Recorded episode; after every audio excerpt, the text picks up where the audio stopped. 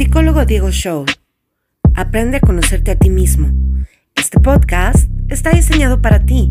Los psicólogos Diego Beltrán y Diego Lucero estarán para ayudarte en temas de vanguardia como el comportamiento cognitivo, emocional o social de las personas, grupo o comunidad.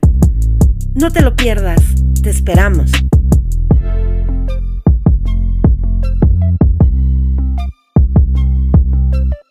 Bienvenidos todo el mundo a nuestro episodio hoy de Psicólogos.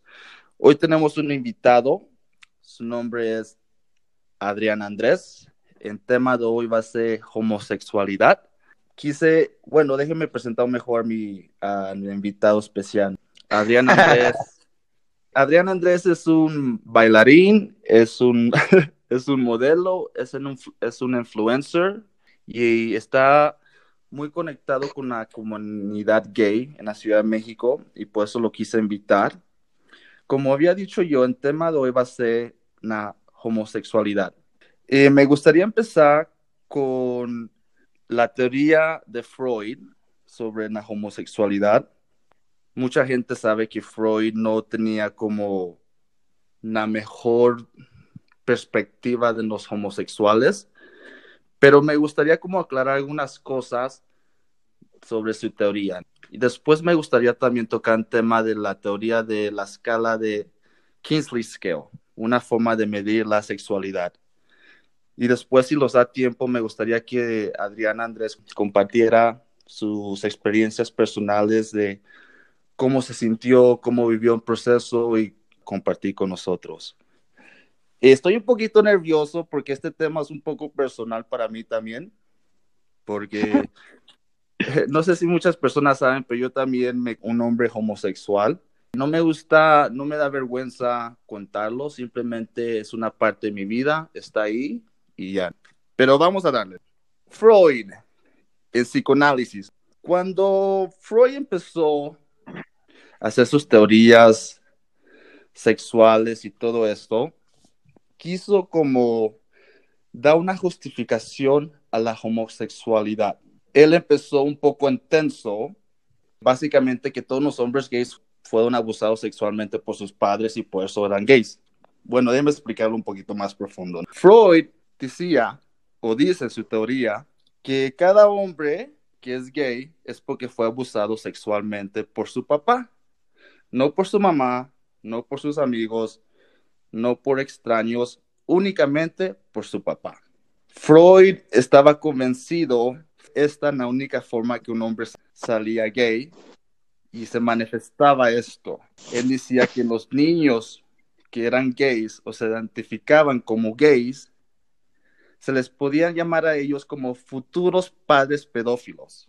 Entonces ya tienes cosas muy fuertes que Freud está diciendo, ¿no? Que los gays van a ser futuros pedófilos. En su teoría, bueno, él dice que si los niños fueron abusados, son pedófilos, y si las niñas fueron abusadas, iban a crecer a ser neuróticas. Cuando le preguntaron de la parte de qué tal de los bisexuales, ahí se paró Freud porque ya no tenía cómo justificar y ser su teoría lógica. Él pensaba que con su teoría, su método, porque en psicoanálisis es si eres gay o fuiste abusado sexualmente, tienes estas cosas reprimidas en tus recuerdos. Entonces, con el método de la psicoanálisis, es básicamente ser lo inconsciente consciente. Pero cuando, cuando intentaba de hacer el inconsciente consciente de los gays, no podía o no podía sacar estos, estos recuerdos o estas cosas reprimidas porque obviamente estaba mal Freud, que no todos los niños que parecían gays o tenían rasgos gays fueron abusados sexualmente.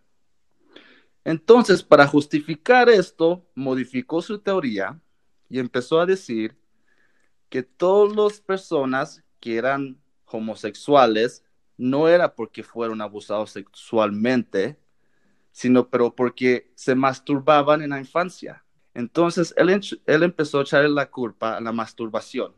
Así podía hacer como su rango más grande para que más personas puedan decir, ah, no, pues si una persona es gay es porque se estaba masturbando mucho en su infancia. Una cosa muy interesante que dice Freud en lo que él justificaba esta teoría, después de decir que abuso sexual y después la masturbación, si te masturbas, no vas a tener sexo con hombres, entonces te estás reprimiendo esas impulsiones y esas ganas sexuales, entonces estás reprimiendo eso. Después, sus hijos de Freud, que tuvo seis, lo corrigieron y dijeron, no, más bien, si no te masturbas, estás reprimiendo tus impulsiones sexuales de querer tener sexo con los hombres. Básicamente lo que yo pienso, lo que quiero decir yo aquí es de que yo creo que Freud obviamente estaba mal en sus pensamientos y su teoría, pero yo creo que iba por un buen camino. Freud vivía en una sociedad donde no era aceptable ser gay, estaba, la gente no quería ser gay o la gente ni sabía que era gay. Entonces, cuando él aplicaba el psicoanálisis a estas personas en esa época, de sacar lo reprimido o lo inconsciente a lo inconsciente, no iba a salir, porque en esa época ni madres que alguien iba a decir que era gay. Pero ahora, en esta nueva sociedad, donde ya un niño de cinco años o ya siete o nueve años, ya los niños son gays, se visten como niñas y es más liberal todo, ¿cómo sería Freud ahora, en esta época, nuevos pensamientos de ver a la homosexualidad? ¿Qué ole, mi estimado? Eh, pues básicamente, mira, dentro de Freud hay como varios temas que no es como muy experto. Dentro de la homosexualidad, eh, pues no es de los temas que tenga demasiada experiencia, digámoslo así. Él como que estudió más la neurosis y el campo de las perversiones sí las llegó a tocar. Freud divide como básicamente las categorías diagnósticas en tres, en neurosis, psicosis y perversión. ¿no? Y esta misma categorización la utiliza Lacan. Ahorita vamos a ir hablando como cada una de ellas. La parte de neurosis es como, digámoslo así, la mayoría de la gente, que es lo que él lo pone como la mayoría de la gente es neurótica porque hay algo que tiene que reprimir. En el caso de los psicóticos, es eh, las personas que no lograron hacer el proceso de introyección de la represión, pero más que nada por la falta de capacidad de asimilación. Y en el último punto, nosotros tendríamos a la perversión, que es donde se encuentra la homosexualidad clasificada para Freud, y dentro de la perversión, básicamente, pues lo que nosotros tenemos es de que eh, están el fetichismo, el exhibicionismo, la homosexualidad. Sí, entonces hay muchas eh, clasificaciones dentro de la perversión y ahí es donde estaría clasificada para Freud.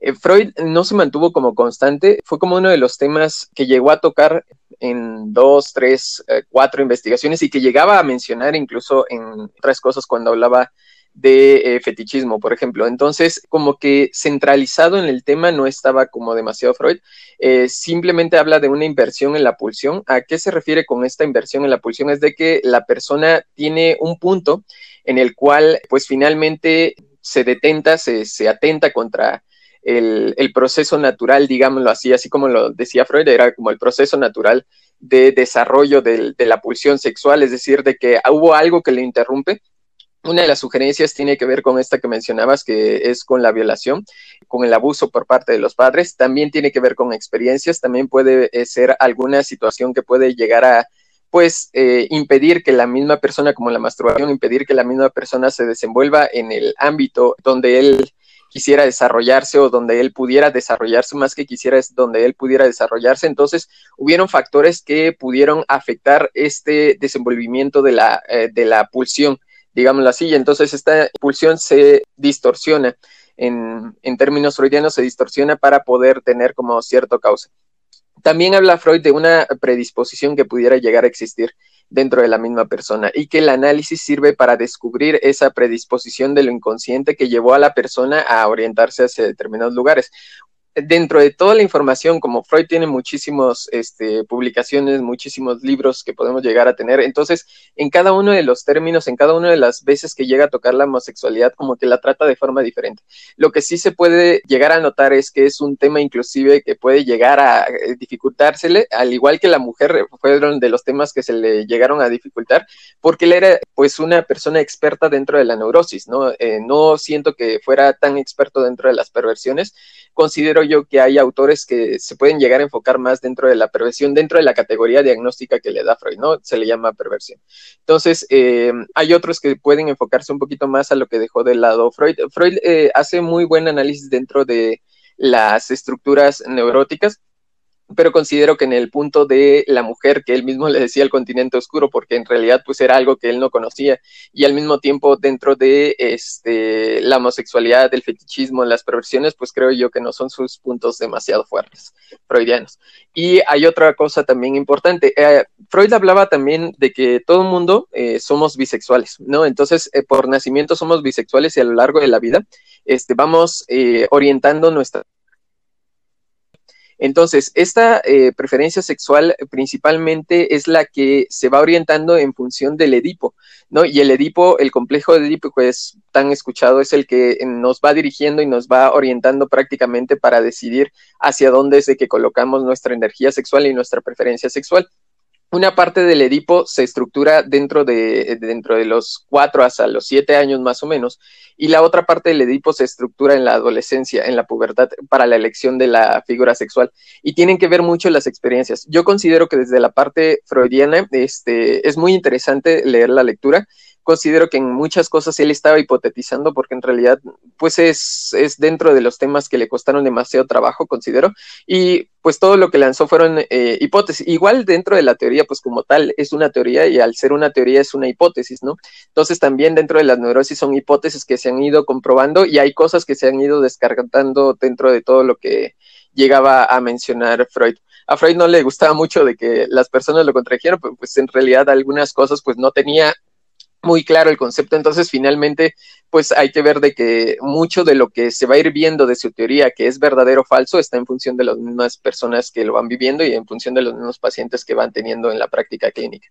Y este, eso es en cuanto a la teoría freudiana. En cuanto a la experiencia de vida, digámoslo así, en cuanto a la experiencia clínica, nosotros podemos saber de que finalmente las personas eh, pueden llegar a tener una orientación sexual en función, una sí creo yo que es una predisposición genéticamente estipulada y que se llega a conocer, reconocer, saber en algún punto de la vida por toda la información que vas teniendo y además la apertura que se va teniendo sobre determinados temas. Entonces, esto lo que va haciendo es de que las personas se vayan conociendo un poquito más y vayan eh, definiendo bien, bien qué es lo que quieren y qué es lo que les llama la atención, ¿no? En función de sus propios intereses y predisposiciones genéticas.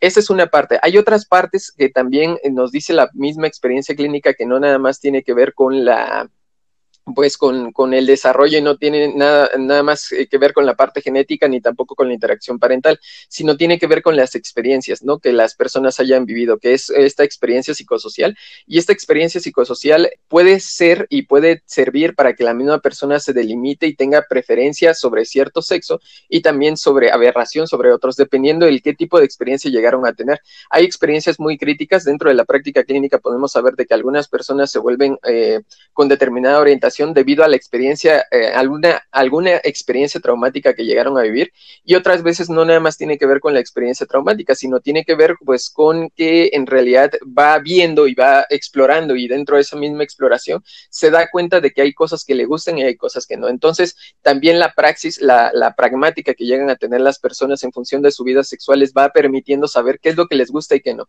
También la experiencia que hayan llegado a tener puede ser de que no haya sido tan placentera, ¿no? Una experiencia con una, persona con un género y finalmente sí le fue con otra. Entonces también tiene que ver con esto, también el encuentro y las personas que han llegado a tener. Es decir, hay personas de que también se estimulan, se estipulan y se estimulan para que sean de determinada forma. Hay hay conocimientos, hay muchas cosas, hay muchos tabús eh, imaginarios sociales, ideas sociales en donde se estigmatiza la homosexualidad pero más que nada esta estigmatización tal vez no viene tanto de la psicología como sí de la religión.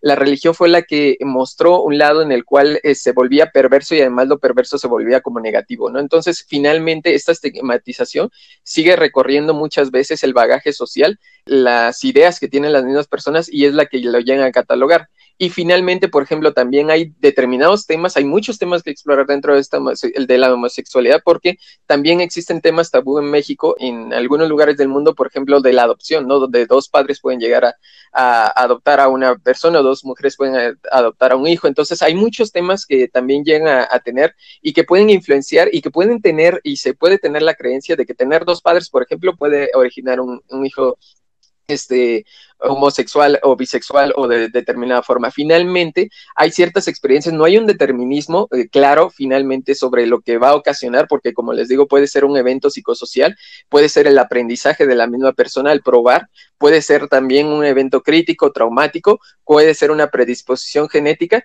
como también puede ser la misma decisión de la, de la persona de poder experimentar una fase de su vida, porque también en las fases que yo les acabo de comentar de, de los cuatro a los siete años, como de en la fase de la pubertad donde uno va definiendo parte de la sexualidad que va a llegar a tener. Entonces, eh, esa, esas mismas fases pueden atravesar en un punto en el que, pues, quieras probar sobre cierta situación, pero no te quedes fijado ahí, porque vas conociendo parte de la sexualidad. Entonces, básicamente lo que nosotros tendríamos es de que no nada más la parte freudiana es un punto de referencia bastante fuerte porque además eh, Freud se, es considerado como uno de los teóricos más fuertes sobre la sexualidad, pero existen un poquito más de bagajes teóricos, inclusive teorías sociales que nos involucran, que tienen que ver con esta estigmatización que luego se le da a la homosexualidad y al mismo tiempo el mismo Freud al utilizar los eventos traumáticos como punto fijo de relieve nada más para producir la homosexualidad, pues no es suficiente. Eh, ahorita, eh, gracias a, Dios, pues tenemos ahorita a Andrés eh, por aquí que nos va a poder platicar acerca de esta visión que se tiene dentro de pues las personas que están. Igual mi, mi estimado Tocayo, yo no estoy dentro de la misma clasificación en la que se presentaron. Este, yo en realidad pues soy heterosexual, pero de todas formas, finalmente eh, son como puntos de referencia que nosotros vamos a llegar a tener y que nos van a servir mucho para que también las mismas personas comprendan de que eh, más allá de la estigmatización social que se le puede llegar a dar a las diferentes géneros que existen en la sociedad, pues eh, dentro o en el trasfondo, pues hay una, hay una persona que finalmente tiene una propia experiencia, pero también no es la única experiencia también que vamos a llegar a tener, ni tampoco se puede generalizar las teorías están demasiado incompletas, eh, hay muchas variables que se pueden llegar a dar y lo que vamos a tener ahorita pues es alguien que nos hable de lo que ha llegado a tener y cómo es de que puede aportar dentro de ese bagaje teórico. Mi estimado Diego, te cedo la palabra. sí, lo que yo quería empatizar es de que hay muchos grupos religiosos y otras personas ya también considero que psicólogos usan lo que yo había dicho primero de que no, pues todos los gays son pedófilos, fueron abusados. A muchos homosexuales también les puede ofender esta parte de su teoría. Sí estoy de acuerdo de que Freud sí dice que todos nacemos bisexuales y que todos con nuestras experiencias en la vida nos vamos a formar y que si nos vamos a heteros o gays, pero yo creo que muchas personas sí les ofende este punto de vista de Freud de que todos somos o vamos a ser pedófilos o vamos a convertir a otras personas gays. Adrián, en tu experiencia, darte a conocer a ti mismo, ¿cuándo te diste cuenta que tenías estas funciones hacia hombres, que te atraían los hombres? Hola, muy buenas tardes. Mi nombre es. Ay, sí, y yo en secretaria. Disculpen mi forma tan informal de hablar, pero Oye, ¿puedo hacer como unas menciones sobre lo que dijiste al principio? Ok, claro. Este, para empezar con mi presentación, no soy modelo, solo soy bailarín. ok, soy bailarín comercial, soy comunicólogo, soy trabajador sexual. Todo relacionado con temas eh, LGBT, ¿ok? Eh, y todos los temas sobre los que yo comunico mis programas, los invito a que escuchen también mi podcast, Ningún Chile Tembona. Este, son temas de sexualidad, de identidad, específicamente de hombres homosexuales. Y sí soy un miembro muy activo de la comunidad LGBT porque pues ahí vivo y ahí trabajo. Eh, también soy vocero y activista por los derechos humanos. Solo para, así como, corregir y mencionar. Otra, usaron mucho la palabra preferencia sexual y yo no sé, pero al menos en, pues en mi colectivo o en la, la gente con la que yo me desenvuelvo, rechazamos ese término porque nosotros no preferimos ser homosexuales. Nosotros no, no es como que me despierto en la mañana y yo prefiero helado de fresa en lugar del de chocolate. Me explico, simplemente es mi orientación o mi gusto sexual. y yo descarto mucho la teoría de Freud porque está muy enfocada a la sexualidad entre personas heterosexuales y relaciones heterosexuales y obviamente pues la manera en que aborda los temas homosexuales en general, o bueno, LGBT, sexo diversos, como me gusta a mí llamarlos, pues no lo hace desde una perspectiva sobre la cual él tenga una mínima conciencia. Eso, así como dijeron hace rato, pues sí son teorías, pues chido que sean teorías, pero, pero la verdad es que al menos ni yo ni el colectivo en el que me desenvuelvo, eh, como que seguimos ahí esos, ni siquiera el hecho de que nosotros nazcamos bisexuales, ¿sabes? Al menos no, no, no es como que algo que nosotros soportamos o como que avalemos o que estemos de acuerdo. Digo, no soy psicólogo ni mucho menos, este, pero la manera en que yo creo que nosotros lo percibimos, bueno, voy a hablar por mí, al menos en la manera en que yo lo percibo, no creo que sea tanto así. Yo creo, realmente mi impresión y mi idea es que en general sí puede ser tanto una fase, tanto un un tema genético y ya de ahí en fuera lo veo medio complicado. Pero bueno, repito, no soy psicólogo, así que la verdad, ni psiquiatra, ni terapeuta, ni nada que tenga que ver con medicina. Así que la verdad tampoco estoy muy seguro. Así que yo estoy aprendiendo aquí escuchando, echando, escuchándolos a ustedes hablar. ah, bueno, y contestando tu, por experiencia, este, eh, no es tampoco un punto de quiebre con las personas que has llegado a conocer, es decir, un punto crítico en el cual este, hubieron cambios en función de la experiencia que llegaron a tener. repite, ¿cómo? Sí, mm, por ejemplo, que hayan tenido un abuso, una violación, no, no afecta tampoco el estado en el que la persona llega a decidir. Lo que afecta, en mi experiencia, en lo que pues yo conozco y he, pues, ajá, he vivido, en la gente con la que me relaciono, este, en lo que afecta es el desarrollo de su persona, no en su sexualidad. ¿Me explico? O sea, como que sí cambia un poco la perspectiva, tal vez sus actitudes cambian, tal vez su, su, su manera de percibir la vida, por así decirlo, eh, se ve como un poquito afectada. Sin embargo, su sexualidad, pues, pues ahí está. Y ah, tanto violan a gente heterosexual como homosexuales. claro. Eh, Adrián, entonces, ¿tú piensas de que es una posibilidad que, que nacemos, gays? Porque también si hablamos de lo que Darwin habla, es de que Darwin también dice lo mismo de Freud, ¿no? Y Darwin hizo una teoría de evolución que todos somos bisexuales y con la vida vamos decidiendo todo esto o por las cosas que nos pasan pero también Darwin dice que nacemos. Es que te lo voy a cambiar. Recuerda que, bueno, al menos hoy en día ah, hay más de dos identidades, ¿no? La bisexualidad solamente avala que existe la identidad masculina y la, identidad femenina. Por tal, si te solo te pueden gustar los dos y eres bisexual. Pero hoy en día recordemos que hay más, ¿no? Entonces hay más cosas además de hombre y de mujer. Entonces, por tal, yo ya no puedo decir que soy bisexual si me, si me gusta todo. Porque a lo que se refieren las teorías es que me guste pues todo, suponiendo que la dualidad de identidades es todo. ¿Me explico? Hoy en día ya no, ya hay más de dos. Por tal, esa dualidad y el término de bisexualidad a mí se me hace un poco inválido. La, la forma correcta, yo creo, de, llamarlo sería pues pansexualidad. Este, yo creo que todos, o la, la manera en que yo lo entiendo, eh, nacemos con yo, yo veo la sexualidad y la atracción sexual como una barrita, ¿no? O sea, imagínense la barra donde en un extremo está la identidad masculina y en el otro extremo la identidad femenina, ¿no? Pon tú que en medio está los, las personas no binarias o lo que quieras, ¿no? Pero de un lado a otro. Entonces, cuando yo nazco, yo, Adrián, yo te puedo decir que mi barrita, mi marcador se encuentra más inclinado del lado izquierdo, del lado de los hombres, del lado, del lado derecho están las mujeres. Entonces yo digo, bueno, pues yo, mi inclinación es más, es más homosexual, o sea, mi identidad es mayormente homosexual. Sin embargo, yo no puedo descartar ver a una mujer y decir que está atractiva. Tal vez sexualmente no me atrae para, pues, realizar el coito, ¿no? De que literal coger. Sin embargo, por, por ejemplo, sí podría besar a una mujer. Entonces, por eso no estoy hasta la punta del lado homosexual, 100% homosexual. Le bajé una rayita del lado, hacia el lado derecho, porque pues sí puedo tener una, una especie de interacción sexual con una mujer, ¿no? Besarla. Bueno, vamos a quitarle otra rayita si las puedo tocar. Vamos a quitarle otra rayita si las puedo ver. Y así, ¿no? Se va como que alterando. Entonces, una persona, un hombre heterosexual, pues tiene obviamente esta inclinación mayor hacia el lado de las entidades femeninas. Pero luego tienes estas personas heterosexuales, hombres heterosexuales, que tienen prácticas sexuales con hombres. Entonces, ¿en dónde se ubica su espectro de, en la barrita, ¿no? Pues no puede estar tan del lado femenino, tiene que estar más inclinado hacia el lado femenino, masculino. ¿Me explico? Entonces, más allá como en este eh, espectro de yo creo que es más como que todos podemos disfrutar un poquito, ¿sabes? O sea, yo realmente siento que en mayor o menor proporción podemos eh, explorar y sacar placer de las diferentes identidades, ¿no? Ahora, ¿con quién voy a entablar yo una relación sexoafectiva?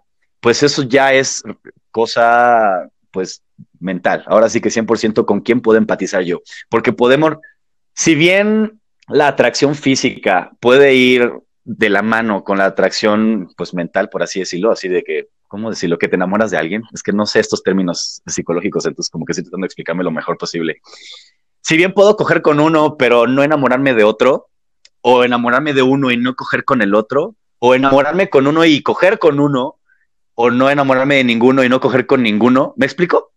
Son dos cosas que van separadas, eh, pero pueden ir juntas. Yo creo que, dime. Eh, bueno, yo coincido con lo que está mencionando. Eh, mira, hay una cosa, ahorita, perdón, por lo que mm, estabas mencionando, en, dentro de Lacan, Lacan es otro autor este, psicoanalista, pero él como le da un mayor peso a la diversidad sexual. De hecho, lo que dice la clasificación lacaniana es de que la utiliza la misma clasificación que utiliza Freud, que es los perversos y dentro de la perversión está la homosexualidad. Pero lo que describe en la teoría es de que finalmente los perversos eh, son los que rebasan la barrera, es decir, una barrera represiva en la cual te puede catalogar o te puede llegar a poner en determinada posición respecto a una posición sexual, pues para que me entiendas. Es decir, una posición en la que el género no es como un límite. La represión es como el fundante dentro de los neuróticos, es algo que va a delimitar a aquellos que sí pueden ser, eh, rebasar los límites y aquellos que no pueden rebasar los límites. Dentro de, los, de la categoría de los perversos, dentro del psicoanálisis, se menciona y se dice de que los perversos básicamente no tienen esa limitación. Eh, no tienen esa limitación represora donde les dice que, en qué lugar deben de estar. Entonces, básicamente, no sé si lo que me estás llegando a decir eh, coincide un poco con lo que está afirmando la teoría, de que en realidad, pues, la, la, catalogación, o digámoslo así, la represión o los límites que pudiéramos llegar a encajonar para dentro de un neurótico, que un neurótico elige, es lo que nos dice esta la teoría, que el neurótico elige finalmente dónde están los, los límites de la sexualidad. En el caso del perverso pudiera no existir esa limitación de la sexualidad porque finalmente tienen un campo abierto y van este, eligiendo eh, los matices que quieren llegarle a dar dentro de su vida. Y si esto es correcto, pudiera llegar a coincidir con lo que estás mencionando. No sé si sea más o menos lo que estoy comprendiendo. En la parte donde cuando yo dije que Freud y Darwin dicen que nacemos bisexuales, yo creo que ellos lo están tomando como una base. O sea, obvio hay más ya con la sociedad y en tiempo y como estamos viendo ahora. En Umbrella, la sombrilla es más amplia, pero Freud y Darwin dicen que empiezas de un cero y en básico es bisexual. Ya que te desarrolles de una forma, es válido y todo eso. Eh, otra cosa que me llama la atención es de que de mi experiencia personal, de los cero a los 11 años, yo nunca tuve pensamientos de hombres, yo nunca tuve pensamientos de mujeres sexualmente, pero cuando me llegó una pubertad y tuve este cambio sexual en mi cuerpo, tuve una situación donde yo estaba en Estados Unidos, estamos en la práctica de básquetbol. Ese día nuestro coach nos dijo, dividan la cancha entre dos porque un lado están las porristas y el otro lado vamos a estar nosotros. En mi coach de básquetbol nos dicen, a mitad de ustedes se tienen que quitar la camisa porque vamos a hacer camisas contra playeras. Y cuando veo a mi izquierda, las porristas están estirando, ¿no? Haciendo poses sexuales. Pero cuando veo a mi mejor amigo quitarse la camisa todo sudado, lleno de cuadritos, siento este fuego y esta atracción hacia él. Y digo, ¿qué me está pasando? Volteo a ver mis compañeras las porristas nada, no siento nada hacia ellas. Y volteo otra vez hacia mis amigos y es una atracción que me lo quiero comer todo. Entonces, ahí podríamos decir, o me gustaría que en Tocayo me diga, ¿cuál es la explicación ahí? Ahorita eh, creo de una de las cosas finalmente lo que nosotros estamos viendo es de que ahí se ajusta muy bien lo de la, lo de la pubertad que te decía, pero además a mí me surgen como más preguntas, ¿no? Porque si ya sabías de que en realidad la, el, otro chico era, sabía si era heterosexual, si no era eh, heterosexual, ver si hay un bagaje previo que también te pudiera llegar a dar el, la permisión cognitiva, digámoslo así, el pensamiento donde puedas decir, ah, me puede gustar él, ¿no? Porque ya hay como cierta facilidad porque ya lo conoces, ¿no? Entonces, porque como mencionas que es tu amigo, entonces puede ser de que ya conocías tal, tal vez, pues la identidad que él tenía y finalmente, este, esto asumiendo lo que acaba de mencionar Andrés, de que no es preferencia, sino la identidad. Bueno, hasta donde entendí, ¿no?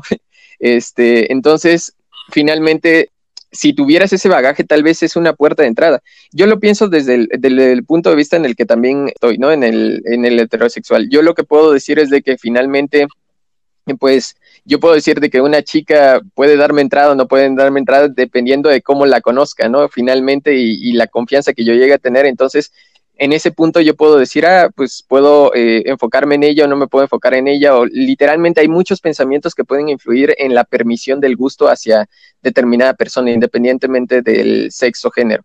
Sí, entonces eh, yo creo que finalmente también depende mucho de la cognición de qué es lo que nosotros tendríamos como confianza, ¿no? Eh, esa es una. La otra es de que yo creo que también lo que dice Andrés, la predisposición, hay cierta predisposición que te orienta hacia determinado lugar, eh, esta predisposición genética, y este, que uno nace de, determinada forma y eso hace que se encienda, ¿no? En algún punto se puede llegar a encender. Eh, las experiencias como tal, ahorita hasta donde también quise entender, Andrés, pues eh, se deja como de, lado, como tal, es algo que ya traes.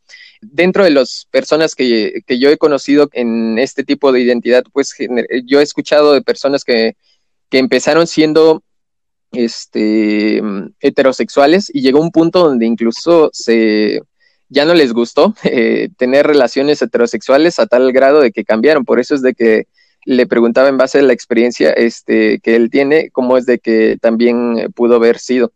Pero eh, dentro de la teoría, te digo, mucho tiene que ver en función de lo que tú piensas, de lo que tienes en una puerta. La segunda, yo creo, muy coincido con Andrés en lo que está mencionando, que la predisposición es una carga bastante fuerte, pues finalmente eh, esto es lo que va a configurar de que la misma persona haya cierta atracción. ¿Tú qué piensas, mi estimado Andrés? Porque no te hemos dejado hablar ahora sí, eh, poco. Es que es muy interesante el tema y, no, no, no, disculpa. No es eh, identidades. En lugar de preferencia, solo es orientación o gusto. Bueno, así lo dejamos nosotros. Ah, okay. Identidad es otra cosa. Pero yo creo pues es que regresamos al, al, tema de que cómo es que esto simplemente es natural y así es como es, ¿no? No te va a, generar ningún interés ni ninguna atracción ver a una figura femenina si, si, tu interés no es así, ¿sabes? Y pues digo, yo no sé cuál sea el caso de, Diego, ni mucho menos, este, previo a, a, que haya sentido interés hacia los, hacia los hombres, pero pues es que si es lo que te toca, te toca y ya está, ¿no? Yo, cuando salí del closet, yo salí a los 15 años y, yo nunca, nunca, nunca, nunca tuve ningún interés hacia la figura femenina. Nunca. Ni en porno, ni en revistas, ni en eh, la prima, nada. O sea, nada, ¿sabes? Pero bueno, ese es mi caso muy peculiar. Así como, como dices, Diego, de que hay personas heterosexuales que de plano dicen ya no quiero y, y ahora son homosexuales. recordemos igual la sexualidad, que es que la sexualidad es algo personal, ¿no? No podemos nosotros llegar y, catalogar algo que, pues al final de cuentas es personal. Entonces, si yo hoy decido que soy un unicornio y mañana soy un perro, pues mañana me dices que soy un perro y ya está, y no me puedes poner a discutirme porque, pues, ¿por quién eres tú para clasificarme, no? ¿Me explico? Entonces, si yo hoy digo que soy heterosexual y mañana digo que soy bisexual y el miércoles me toca ser pansexual, pero los viernes soy asexual, pues, ok, pues no me puedo poner a discutir contigo, ¿sabes? Digo, se me hace un poco incoherente, pero ¿quién soy yo para decirte que no? ¿Me explico? Yo sé que hay personas que descubren su sexualidad, eh, pues tarde, vamos a decirlo, o temprano, ¿no? Habrá gente tal vez como Diego y como a mí que nos toca pues desde temprano y, se nos es muy evidente desde el principio. Sin embargo, sí hay personas que pueden hallar. Yo no lo veo como que sea descubrir, más bien creo que sea darse cuenta. Eh, que tal vez tienen una preferencia por otras cosas, ¿no? O como yo te planteaba hace ratillo, separar el, como el enamoramiento por la atracción física. Entonces tal vez ya se dio cuenta que logró disasociar esas, esos dos intereses y dijo, bueno, entonces no puedo enamorarme de un hombre, no solamente de una mujer, siendo él una persona heterosexual, asumo. Este, y dice, bueno, sí, ya entendí que puedo coger con hombres, pero no me puedo enamorar de ellos, por así decirlo. Entonces, tal vez después de un tiempo y trabajo mental y trabajo introspectivo, dijo, bueno, tal vez sí puedo enamorarme de ellos, ¿no? Y pues ahí ya pues, su orientación cambia. Pero bueno, al fin de cuentas solo son etiquetas que nosotros ponemos para entenderlo, ¿no? Yo sí creo mucho que la sexualidad es, es un tema demasiado complejo que no puede ser catalogado tan sencillo con las etiquetas que nosotros tenemos. Y así como ustedes se han dado cuenta poquito a poquito en los últimos años que van creando nuevas identidades, nuevas orientaciones, nuevo todo, pues yo lo veo como los fetiches. Por cada persona puede haber un fetiche nuevo. Y puta, ponte a nombrarlos todos. yo veo la, la, sexualidad así también. Entonces, cada persona tiene una sexualidad diferente. Entonces, si yo le quisiera poner nombre a lo que yo practico, Adrián, ¿no? Que yo no puedo tener prácticas sexuales con una mujer, pero sí puedo besarla. Entonces, ¿cómo se llama eso? Pues quién sabe, pero pues si yo le pongo un nombre ahorita, pues ya me lo tienes que respetar y eso soy. ¿Me explico? Sí. Tú saliste en closet. Así es, súper pequeño. años. ¿Cuándo te diste cuenta que... Cuando me metí la primera vez a ver porno a los 11 años y lo hice con un amigo y mientras él veía a la morra, yo veía al vato. Y cuando me metí a ver porno yo en mi casa solito, lo primero que puse es porno gay. Entonces mi pregunta es eh, un poco personal, pero a los 11 años ya habías pasado por el proceso. Pues no tengo ni idea cuál haya sido mi proceso de pubertad. Yo solo recuerdo muy claro que la primera vez que vi porno en mi vida fue porno gay. Había un doctor checando a un paciente. Era a mis 11 años. Y mi primera práctica sexual también fue con un hombre a los 15 años.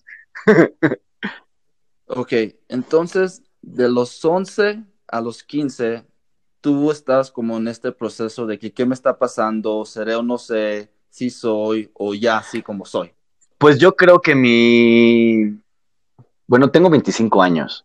O sea, habrá gente mayor que tal vez no tuvo el alcance o el conocimiento o la presencia o la noción de estos conceptos y de estos temas, entonces tal vez pudo haberle tomado más tiempo eh, identificarse. Yo pude hacerlo a muy pronta edad, que realmente a los 15 años es muy pequeño en comparación a, pues, al promedio que que tengo de referencia.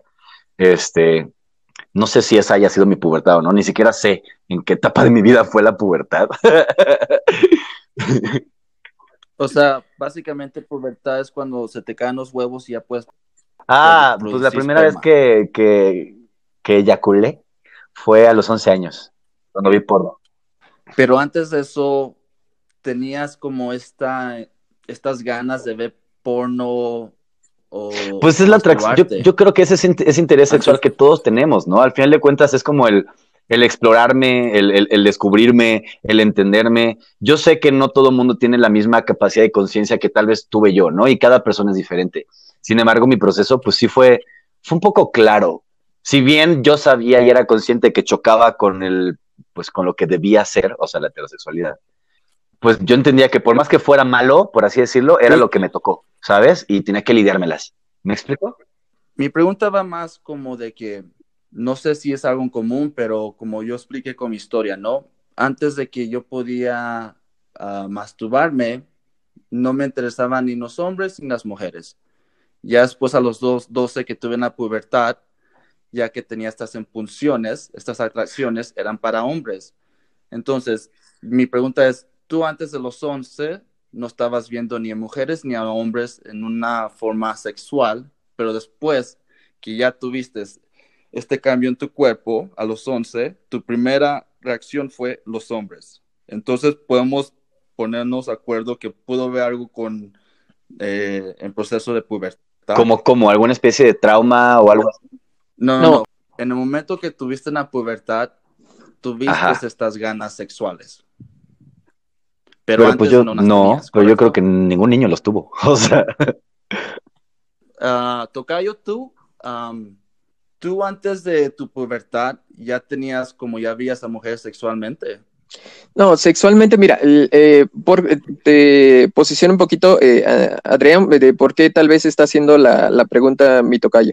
Es que dentro de la teoría, básicamente nosotros sabemos de que finalmente hay eh, una, preferencia, digámoslo así. El, Freud habla de un onanismo que se da dentro del complejo de Edipo, que es más o menos de la etapa que, está mencionando, de los cuatro a los siete años. Y este, este onanismo tiene que ver con una, es una sexualidad primitiva, digámoslo así, que tiene el niño, pero es más que nada por placer no, aquí no hay una carga directa, este, idealizada, eh, directamente relacionada con, algún sexo, ¿no? Entonces, este, con algún género. Entonces, literalmente, eh, este onanismo, que es la, masturbación que menciona Freud, se da en el complejo Edipo en estas edades, pero no hay una carga. Eh, literalmente hay personas, como mencionábamos hace rato, de que pues la definición de su sexualidad está entre estas dos fases, entre el Edipo y la, pubertad. Eh, básicamente, eh, lo que mm, estamos viendo ahorita con sus eh, experiencias, pues es de que se definió en la pubertad. Yo lo que, por ejemplo, me acuerdo es de que la sexualidad en los niños no está, digámoslo así, cognitizada, consciente como un puberto, ¿no? Entonces, en cierta forma, la orientación ahí no está plenamente definida desde la teoría. Sin embargo, eh, lo que yo eh, recuerdo, por ejemplo, también, ya que todo el mundo habló de sus experiencias personales, también me toca a mí. Entonces, este, dentro, dentro de esas, eh, yo me acuerdo de que sí me llegaron a gustar algunas niñas, ¿no? Es decir, cuando era chico a los seis años, me acuerdo de que me, me, llegó a gustar una niña. Cuando yo este, tenía como ocho años, me llegó a gustar otra niña. Entonces, este, en realidad yo me acuerdo de que sí tenía gusto. una de las cosas que ahorita me surgió como como idea es de que eh, finalmente eh, la, bueno, no sé si también estoy en lo correcto, pero eh, asumo de que mucho tiene que ver con la, la, sexualidad como tal, porque como bien estás diciendo, puede gustarme tal persona, pero no he llevado el acto sexual hacia otra, ¿no? Entonces, finalmente, este, lo estamos separando como una parte en la cual una se considera dentro de, del idealismo, dentro de la idea, dentro de una idea, pero se encarga de, de un impulso sexual. Hay otra eh, idea que está relacionado con una persona, pero nada más está, puede estar relacionada nada más con el afecto, ¿no? Finalmente, esto es todavía rebasando inclusive el tema de la, de la homosexualidad, sino la sexualidad en general, este, en realidad coincido mucho en, esta visión en la cual este, las personas pueden querer directamente tener afecto por una persona y sentirse bien sexualmente con otro tipo de persona, ¿no? Porque en realidad incluso se puede llegar a dar dentro del tema, tenemos muchas personas, por ejemplo, que llegan a ser infieles dentro de sus relaciones de pareja. Y esto se da porque muchas veces cognitivamente tienen, digámoslo así, este, hablando poéticamente, tendríamos por un lado la parte del corazón y por otro lado el, la parte sexual, el pene por otro lado. Entonces, literalmente lo que nosotros estamos hablando es de que hay una división, aunque se puede llegar a dar que en, que en una sola persona encuentres esto. Eh, esto en la parte eh, heterosexual, cuando nosotros tenemos personas que son infieles, pues tiene que, tiene que ver con esta división, ¿eh? con esta división de la parte cognitiva, afectiva y otra parte donde está la cognitiva sexual, ¿no? Entonces, eh, literalmente, que es donde poéticamente, idílicamente se menciona de que mente, corazón, alma y cuerpo deben de estar con una persona, pues sí, en realidad, este, cuando no se llega a dar de esta forma es cuando tenemos las infidelidades, pero también si nosotros lo vemos desde este punto de vista, también, este, incluso si, si nosotros dejamos de catalogar también a, las a las personas nos daremos cuenta de que es muy difícil encontrar ese punto de encuentro, ¿no? Es decir, no nada más con la heterosexualidad, sino también con la homosexualidad, también nos marca de que este punto de encuentro dentro de la alineación de todos los aspectos que puedes llegar a tener como ser humano, es muy difícil de llegarse a dar. Y básicamente la heterosexualidad nos muestra parte de lo, con lo que estás mencionando, con lo que en base a sus experiencias nos muestra de que incluso podemos tener esa diversidad y esa diversidad puede ser inclusive una potencialidad, un, potencial finalmente de lo que se da también en lo, en lo, heterosexual. Es decir, finalmente dentro de lo heterosexual cuando hay infidelidades es cuando están separados estos puntos. Pero el punto es de que si también dentro de la homosexualidad eh, esta separación de puntos es como más libre y más consciente y al mismo tiempo mejormente asimilada, aceptada, concientizada y mejorada y también al mismo tiempo este pues administrada, ¿no? Porque finalmente eres consciente de toda la multiplicidad de opciones que existen y esta multiplicidad de opciones en, en, lo que te llegas a ser consciente dejas de catalogarlo para mejor vivirlo, ¿no? Pero al mismo tiempo, este, esta falta de, del tabú, como yo le decía, este, finalmente, por ejemplo, la infidelidad es un, es un, es un problema que llega a atañar eh, no nada más en la parte de la relación de pareja, sino también socialmente, este, se ve de una determinada forma negativa esto también pudiera llegarse a complementar incluso dentro de la homosexualidad, donde también nosotros llegamos a ver parte de la infidelidad, pero aquí, si tú te das cuenta, como lo estoy planteando, es de que eh, nosotros tendríamos eh, que eh, vemos la infidelidad de un punto en el cual se rebasan determinadas reglas en las cuales la este, sexualidad, el afecto están alineados con una persona y dentro de la homosexualidad pareciera de que no existe esa eh, alineación este, directa en la que también se encuentra donde puedas decir prácticamente... Eh, pues yo tengo que estar siguiendo determinados parámetros o determinadas cosas. ¿Cómo lo ves tú este punto de vista en lo que lo estoy analizando, mi estimado Andrés? Pues es que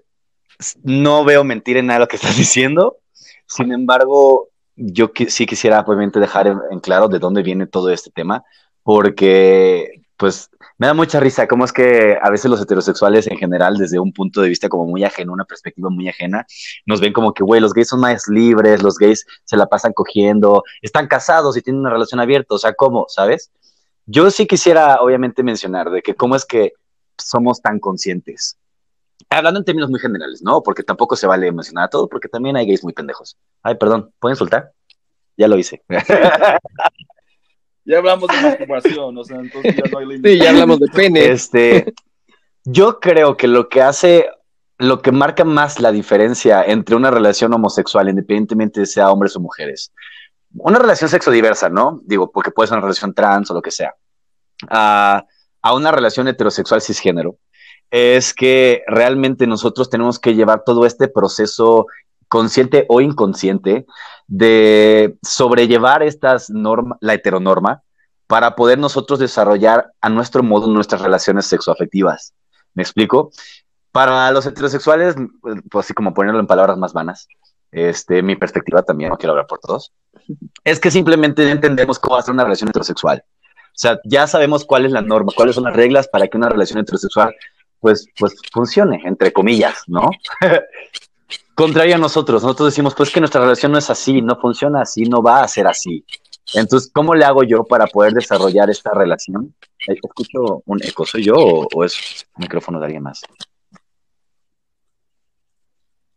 Eh, no, está bien, creo que eres tú, pero yo no lo escucho. Este, Contrario a los homosexuales, o bueno, las personas sexodiversas, que tenemos que realmente descubrir y explorar entre los las penumbras de, de esa sexualidad poco explorada y poco aprobada socialmente para poder nosotros de manera pues válida, por así decirlo, válida para los heterosexuales, tener nuestras relaciones ¿no? Y ahí es cuando descubrimos que existen muchas relaciones que están basadas en la heteronorma. Por ejemplo, los gays que llevan una relación monógama, como aquellos que se casan después de tanto tiempo, como las relaciones de lesbianas que mantienen ciertas relaciones sexuales, ¿no? O sea, como que buscamos esta, hay muchos que buscan cierta, como acoplarse, ¿no? A, a una norma preestablecida por una sociedad heterosexual.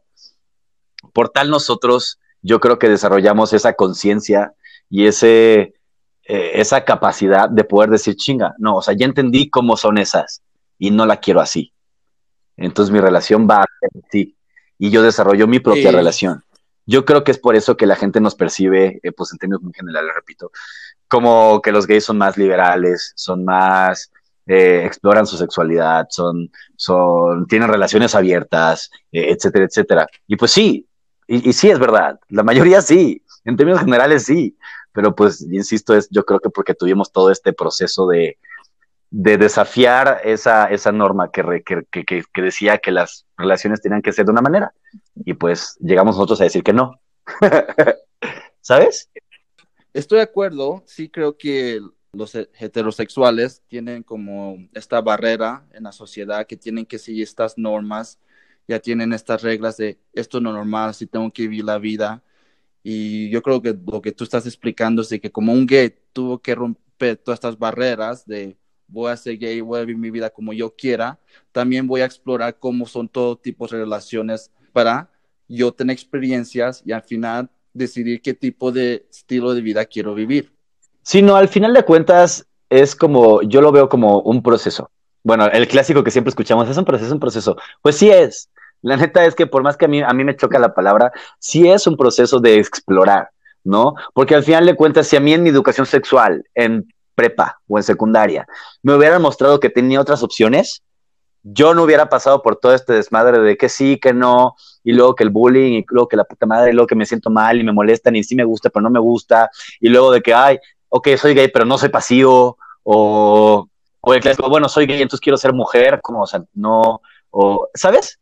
Es, realmente un proceso de personal, introspectivo, que carece de apoyo en términos generales y sociales, que, que, que si yo quisiera apoyo, me es complicado conseguir, hablando en términos muy generales, este, porque inclusive existe mucho personal médico, trabajador médico, psicólogos, terapeutas, psiquiatras, etcétera, que no son afines y tampoco son familiares ni empatizan con estos temas de diversas sexualidades.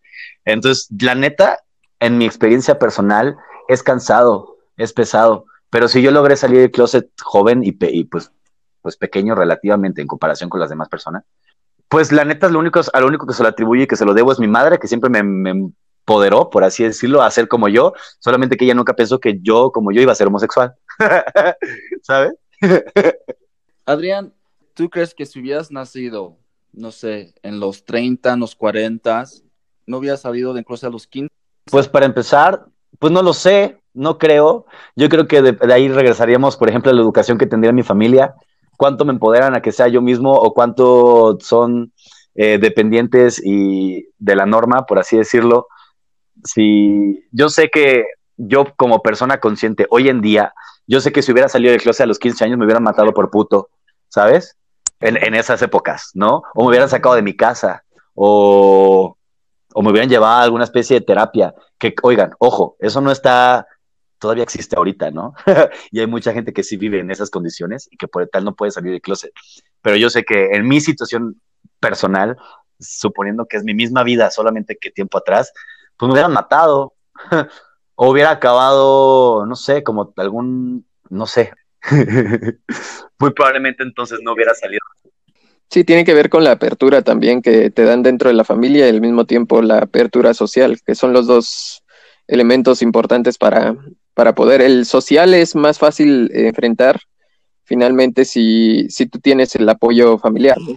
Y de por sí uno, bueno, eh, se tiene que ir eh, abriendo puertas como joven, eh, inde independientemente de la situación en la que está viviendo o la sexualidad que está asumiendo, uno tiene que ir abriéndose camino dentro de él. Pues ahora también con la sexualidad también se tiene que ir abriendo camino, ¿no? Que se van abriendo esos mismos caminos, pero yo considero de que el apoyo familiar pues muy, es muy importante para que la persona eh, se sienta bien, se sienta plena, que finalmente nosotros como psicólogos eh, pienso que lo que buscamos es de que pues se sientan plenos, ¿no? De que la persona se sienta bien independientemente del género, independientemente de lo que lleguen a, a asumir. Este, finalmente lo más importante es de que se sientan bien, ¿no? Y que se sientan pues plenos dentro de su vida y al mismo tiempo pues eh, no se dañen a sí mismos o, o dañen a, la, a las demás personas, consciente o inconscientemente finalmente, pues eh, esto de la, la categorización que eh, existe ahorita de la homosexualidad, en realidad creo que es una forma de conocimiento, eh, una forma en la cual nosotros buscamos comprender, conocer, saber, eh, entender, ayudar ¿no? a las personas que acuden con nosotros, con nuestros servicios y finalmente pues hacerlas sentir pleno y finalmente la, la información que nos proporcionas es muy valiosa porque pues nos ayuda tanto nosotros como comprender como a las personas que nos escuchan para no sentirse solos, ¿no? Y también para que vayan viendo las circunstancias necesarias que van a tener que enfrentar y al mismo tiempo las necesidades que van a llegar a tener. Necesitan este empoderamiento finalmente para poder confrontar tanto las situaciones eh, implícitas de, de la juventud, de, de, ser persona, como también dentro de la misma ah, sexualidad. Quieras mencionar, primero que nada, yo difiero un poquito con Exacto. el tema de la familia. Porque si bien repercute en, en tu persona, sí, este, sí, sí. yo creo que no es una más fácil o más difícil que la otra. Hay gente que sale de closet con su familia, pero no socialmente, y gente que sale de closet socialmente, pero no con su familia. Es, es, es la manera más clara en que lo puedo dejar. Pero bueno, solo era, una era mencionar eso. Ah. sí, no te preocupes. Bueno, eh, creo que hemos llegado al final del episodio. Lástima que no tenemos más tiempo, pero me encantó, me encantó que pudimos hablar de opiniones, dar nuestro punto de vista, nuestras perspectivas. Aquí no juzgamos, aquí aceptamos a todo el mundo. Las teorías de Freud y todo eso son teorías, simplemente las teorías de Lacan son teorías, las puedes aceptar, no las puedes aceptar. Yo, yo personalmente, yo acepto, como dice Adrián, tu sexualidad es algo personal, puedes nacer gay, te puedes hacer cuando tienes 40 años, puedes ser bisexual, te puedes querer ser mujer, está bien. ¿Tengo que decir algo yo? sí. Para concluir, ¿qué te gustaría? Nada, yo creo que este tema todavía tiene muchas tangentes y hay muchas perspectivas por donde abordarlo. No soy psicólogo, pero sí puedo ponerme a pelear con las teorías de Freud. Este... y nada, yo encantado de venir aquí a echar el coto y, platicar un poquito de la, de la vida, de la vida gay. Este, digo, si me permiten hacer de que mi publicidad, ay, sí. pues si quisieran como escuchar o andar un poco sobre estos temas, eh, yo eh, soy co-host, co-conductor en unos, en uno de los programas LGBT más populares en Latinoamérica. El mío específicamente se llama Ningún Chile Tembona. Hablamos de todo lo que tenga que ver con la vida de hombres gays. También si son mujeres y quieren aprender sobre un poquito sobre la sexualidad de las mujeres, existe el otro podcast que se, llama, Más sabe el diablo por vieja, que es toda la vida de mujeres lesbianas y bisexuales. Igual el mío es de gays y bisexuales. Y si quieren aprender o, o descubrir como temas un poquito más profesionales, hablando sobre la sexualidad eh, LGBT, eh, pero andando como de forma más profesional y más profunda, Sex Scandala está como increíble. Este, y nada, solo es eso. Yo encantado de venir a platicar y cuando quieran hacemos la parte 2 para discutir sobre otras. Sí, me encantaría ah, invitarte otra vez tomar en tema de transexuales y trans. Podemos debatirlo, yo no puedo hablar muy desde mi perspectiva personal, pero te inclusive puedo ayudarles a conseguir gente muy consciente sobre estos temas. Exacto. Muchas gracias. Bueno, Tocayo, últimas palabras. Pues nada, muchas gracias a Adrián Andrés por haber participado con nosotros. Eh, la perspectiva, la información, toda su experiencia también que nos está brindando nos ayuda mucho pues a delimitar, comprender, saber lo de lo, la, pues, la perspectiva en la que eh, nosotros, no, bueno, en mi caso yo no puedo comprender bastante bien. Hay cosas que sí eh, nos ayudan muchísimo para poder eh, complementar, tirar, inclusive puede ser darle mayor amplitud a lo que nosotros llegamos a conocer. Finalmente hay, hay teorías que no llegamos a, tocar, como les mencionaba, está Freud, pero sí considero de que sí se queda muy limitado Freud en cuanto a este mismo tema. Habrá quienes disciernen porque existe mayor hay personas que pueden ser de que estén más metidas directamente con la teoría y puedan eh, pues argumentar un poquito más sobre eh, la misma teoría que dice Freud. Yo en mi punto de vista eh, hay muchas cosas que como bien dice Andrés no, no llegamos a tocar. Hay muchos temas, hay mucha ayuda. Qué bueno que está brindando información de dónde pueden acudir las personas también a pues tener mayor información, seguir hablando sobre los mismos temas. También agradeceríamos de que más adelante también esté con nosotros en dado caso y también este pues finalmente de que eh, podamos hacer como mayor colaboración y también ayudar a más personas. Finalmente lo que nosotros buscamos es de que las personas se sientan bien, que eso es lo, más importante y de cualquier forma que podamos ayudar a las personas, pues aquí estaremos también, mi estimado Pues muchas gracias. bueno, muchas gracias a los dos. Bueno, chicos, esto es en fin. Chao.